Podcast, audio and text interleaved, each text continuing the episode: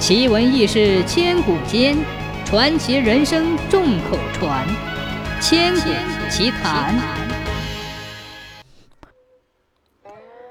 乾隆年间，刘墉初到刑部不久，便被以委以重任，被乾隆派往南京主持破获一枝花的谋逆造反大案。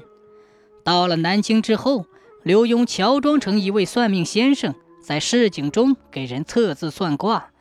由于他机智敏捷，善于应变，很快就出了名。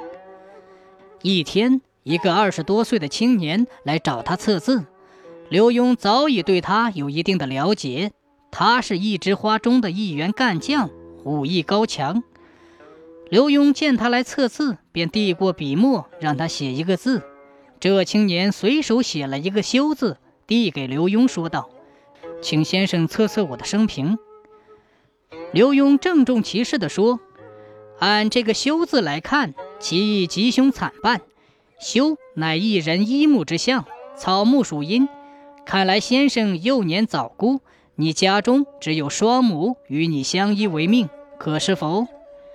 青年不禁一惊，钦佩地点点头。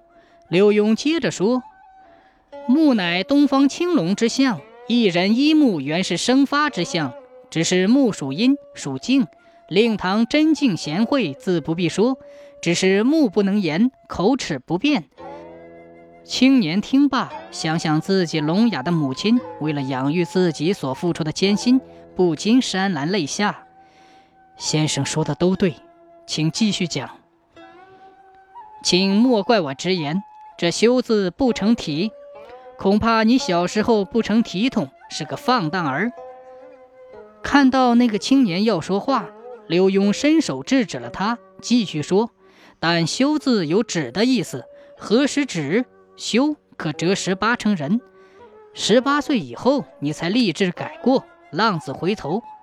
可惜此时令堂已旧木了。”说到这里，刘墉长叹一声。那个年轻人此时已是泪流满面。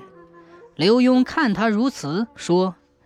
你不必难过，将来必有后福，可报先慈于地下。何以见得？青年问。刘墉把纸递过去，请看纸背面。青年把写着字的纸翻过来，横着端详，竟然是一个“兵”字。刘墉说：“兵字原是利人之象，你既不在行伍，则是安熟兵刃的好汉，必定身有武功。你再看。”这兵字确系横倒之木，人卧倒木之上，虽树倒，而先生自可无恙。后半生的事业恐在其中了。